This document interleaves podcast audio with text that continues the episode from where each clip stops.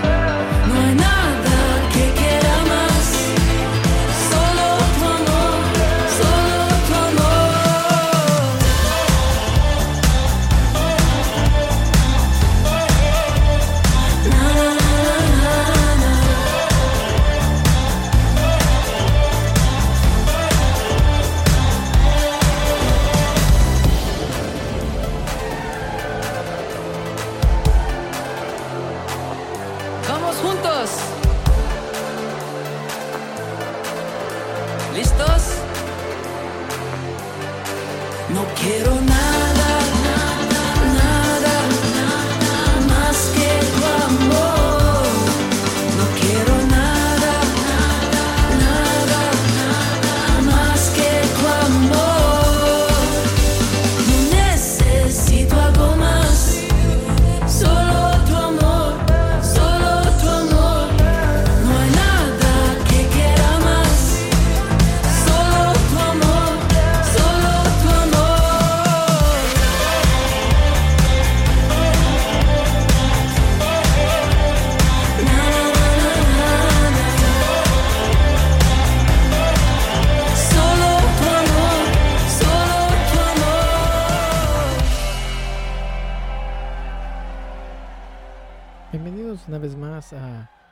Atrévete.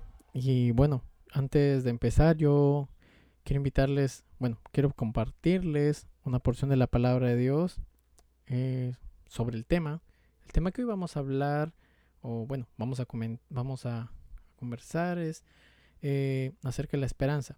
Y vamos a ver varios, varios puntos con respecto a esto. Y bueno, primero Pedro 1.4 en la versión en TV dice, y tenemos una herencia que no tiene precio una herencia que está reservada en el cielo para ustedes, pura y sin mancha, que no puede cambiar ni deteriorarse. Y el versículo 5 dice, por la fe que tienen, Dios los protege con su poder hasta que reciben esta salvación, la cual está lista para ser revelada en el día final a fin de que todos la vean.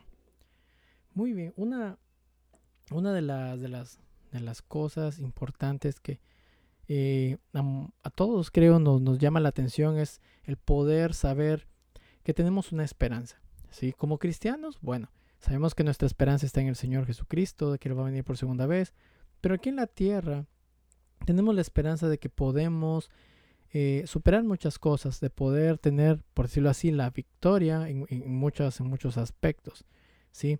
una de las, de las cosas que, eh, bueno, me llama la, la, atención es acerca de Pedro. ¿sí? Pedro fue uno de los líderes claves en la iglesia del primer siglo. Eh, el enfoque de su ministerio, ah, podemos decirlo así, fue hacia los judíos creyentes que vivían en el norte de Asia Menor. Bueno, los creyentes judíos no solo vivían exiliados porque eran judíos, sino también porque eran creyentes. ¿sí? La vida en ese tiempo, los creyentes en el primer siglo no fue fácil. Y pronto, bueno, comenzaron a enfermar, a la oposición por su fe eh, eh, a Jesús eh, los hacía enfrentarse muchas veces entre ellos. ¿sí? Aunque, bueno, por historia sabemos de que Nerón era un emperador, uno de los emperadores romanos, y, fue una de las personas muy duras en ese tiempo, ¿no? Que, que motivó mucho la, la persecución entre los cristianos. Pero bueno, no obstante, Pedro sabía de que la oposición ah, se iba a intensificar, ¿sí? Y su deseo era de que cada uno de los creyentes, bueno, estuvieran preparados en confiar en su esperanza puesta en Jesús. Y esto es algo muy, muy importante, pero también es algo em, que demanda mucha decisión, ¿sí? Si, bueno, nos ponemos a pensar qué haría que hubiera hecho usted en, esos, en, ese tiempo. ¿sí? La cosa no era tan fácil. Ahora en esos tiempos no es que sea fácil, sino que eh, todo está camuflado, pero el enfoque siempre ha sido el mismo. Y bueno, una pregunta que, que, yo le pudiera decir, podría decirle a ustedes, ¿vale la pena vivir la vida cristiana? Otra pregunta, ¿podemos preservar eh, en medio de la oposición y la dificultad nuestras convicciones cristianas? ¿sí? Pedro nos recuerda que Dios los, nos escogió a cada uno de nosotros y que nos había dado el Espíritu Santo para crecer a la imagen de Cristo y para tener la fuerza para vivir por el ojo, por Él, no por nosotros mismos. Esto me hace pensar de que, y, me hace decirles a ustedes de que si las circunstancias a nuestro alrededor son relativamente fáciles o increíblemente difíciles, Él nos ayudará a enfrentar los retos que la vida nos traiga. ¿Sí? ¿Me escuchó bien? Él nos va a ayudar a enfrentar cada uno de los retos que la vida nos traiga. Tener esperanza es tener la confianza segura en que Dios cumplirá sus promesas. Ese es uno eh, de los temas principales en esta carta. La esperanza no se basa en tener una mentalidad positiva, ¿sí? ni tampoco en tener eh, muchas veces una, una, ilusión o en trabajar arduamente para hacer eh, realidad algo. No digo que es importante, no me malinterpreten, pero no es el todo, no es el enfoque. Lo que deseamos o esperamos recibir de cada uno de nosotros tiene que ver mucho con nuestra posición en Jesucristo. ¿Por qué? Porque en Jesucristo nosotros mantenemos nuestra esperanza viva. El que confía en el Señor, las personas que confían en el Señor, van a tener su esperanza viva. ¿sí? Ah, una de las, de las eh, personas o, ejemplos que se me vienen a la mente son los tres jóvenes amigos de, Daniel. Si, si más no, lo recuerda, bueno, a estos tres jóvenes no se arrodiaron ante la estatua de Nabucodonosor y bueno, fueron castigados metiéndolos al horno de fuego. Y, bueno, eh, fue un gran, un gran susto, pero imagínese si usted hubiera sido aquellos de los que los hubieran lanzado en el horno de fuego. Imagino que sí tenían miedo, pero una de las cosas positivas era que ellos confiaban en el Señor. Vemos que ellos no se quemaron, que apareció una cuarta persona ahí que pudieron ver, ¿sí? Y, ningún cabello se les quemó. Sí, esto usted lo, lo, puede encontrar en el, en el libro de Daniel capítulo 6 del versículo 10 al 23.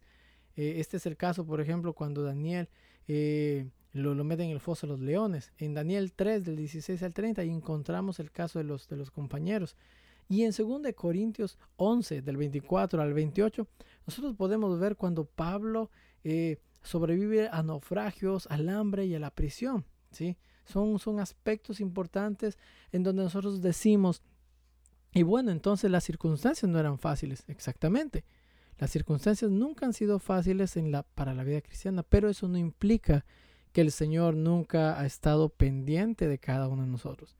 ¿Cómo obtenemos esperanza en nuestra vida? ¿Cómo eh, podemos confiar en el Señor? Básicamente creyendo. La fe y la esperanza van de la mano. Si yo no desarrollo fe en mi vida personal, jamás voy a poder desarrollar una esperanza eh, verdadera. Simplemente voy a creer en algo que tal vez no está, eh, no, no es tan genuino. ¿sí? La esperanza en Cristo significa creer con certeza de que Él nos dará todo lo que necesitamos en el momento apropiado. Te lo vuelvo a repetir. La esperanza en Cristo significa creer con certeza que Él nos dará lo que necesitamos en el momento apropiado. ¿Eso qué quiere decir? Que la genuina esperanza en Cristo cambia nuestra vida. Nuestra esperanza en Cristo se demuestra por nuestra fe. Y es, viene lo que yo te decía. La fe y la esperanza entonces van de la mano. Cada persona es única. Y aunque tenemos diferentes personalidades, eh, diferentes temperamentos, preferencias, etcétera, etcétera, lo que todos tenemos en común es la experiencia humana de sufrir y de llorar. No obstante, por su poder en nuestra herencia en Él, nos eh, Él nos justifica. ¿sí? Somos justificados por medio de Cristo. Podemos regocijarnos aún en el sufrimiento. ¿Usted cree que puede contentarse en eso? Bueno, sí lo puede hacer. Cuando nosotros sabemos de que nuestra vida está agarrada de las manos del Señor Jesús. Mire, las pruebas varían en su naturaleza. ¿Qué quiere decir eso? Que las pruebas son pasajeras en comparación con la eternidad. Las pruebas traen aflicción física, emocional, mental en nuestras relaciones. Tienen el propósito de probar nuestra fe en Cristo, removiendo el pecado de nuestra vida. Y finalmente, el resultado de las pruebas es el regocijo porque las pruebas nos asemejan cada vez más a Jesús. ¿Qué te puedo decir con todo esto? ¿Que existe esperanza? Claro que sí. Hay una gran esperanza en Jesucristo, hay una gran esperanza para nuestra vida. Pero ¿qué necesitamos hacer? Básicamente atrevernos. Atrevernos a confiar en el Señor, atrevernos a, decirle, Señor, es cierto, el mundo puede ser muy grande, pueden haber muchas cosas, pero sí, pero yo confío en ti, yo decido confiar en ti. Recuerden que nuestra, nuestra fe cristiana se basa en decisiones. Yo decido o seguir siendo el mismo o yo decido ser una persona que camine con el Señor y vea las cosas que tal el mundo no ve y poder obtener una esperanza distinta, poder obtener una esperanza que me trae no solamente bendición, sino también que me trae paz. Así que yo te animo, mi querido oyente, que te animes y que te atrevas cada día a creer en el Señor y mantengas firme la esperanza que Cristo ha puesto y nos ha dado en cada uno de nosotros. Así que Dios te bendiga. Yo te invito a que pues mantengas, te mantengas firme y te mantengas eh, adelante en toda esta carrera. Dios te bendiga.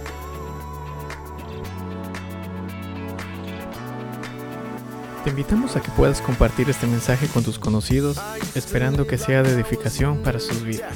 Nos vemos hasta la siguiente edición. Dios te bendiga.